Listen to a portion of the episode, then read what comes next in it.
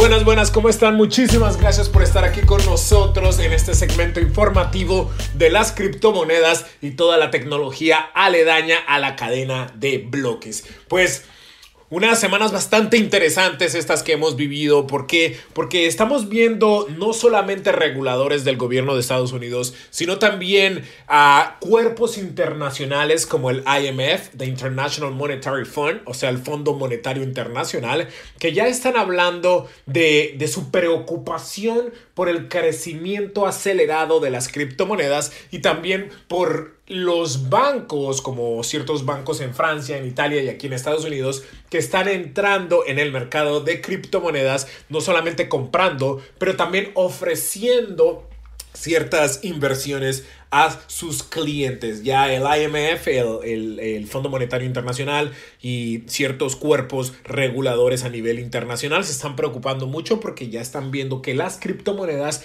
sí están creciendo de manera global, eh, están siendo aceptadas por muchos negocios, ya no solamente es un juego de ciertos inversionistas por aquí y por allá tratando de pues de inflar sus inversiones, sino que se está convirtiendo en una, en una divisa, en una moneda, en un, en un, en un valor intrínseco que está pues ya preocupando a los bancos y a los países. El IMF lanzó un papel diciendo que, pues, que los bancos tienen que tener mucho cuidado, que les preocupa lo que está haciendo El Salvador, que les preocupa lo que ciertas compañías están haciendo al invertir en criptomonedas y al ofrecer inversiones a sus clientes en este formato de, de criptomonedas.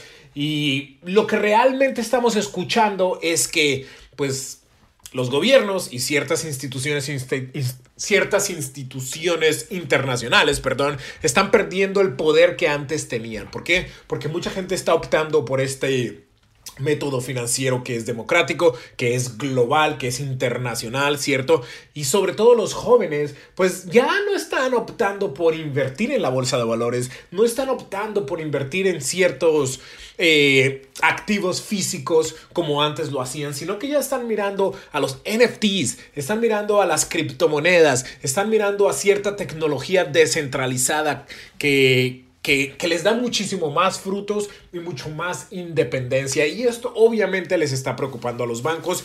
Ah, ya China, el gobierno chino, pues está anunciando que de pronto van a dejar de que las compañías minen en, en ese país, algo que prohibieron hace un par de meses rotundamente. Ahora como que ya se están dando cuenta que, pues que perdieron una industria muy grande y muchísimas de estas mineras de criptomonedas están ahora en Estados Unidos. También la compañía Tesla, que acaba de firmar un contrato enorme con Hertz por 100 mil carros, ya está pensando una vez más empezar a aceptar Bitcoin como forma de pago para sus automóviles. Y una de las compañías de inversión más grande del país se llama Pimco, que ellos tienen 1.3 trillones de dólares que manejan de manera cotidiana en inversiones. También están pensando por adoptar Bitcoin y Ethereum para poder ofrecerles a sus clientes inversiones en estas dos criptomonedas. Así que Obviamente, eh, de manera institucional, el, dinero está entrando de manera muy rápida a estas criptomonedas. Los gobiernos se están preocupando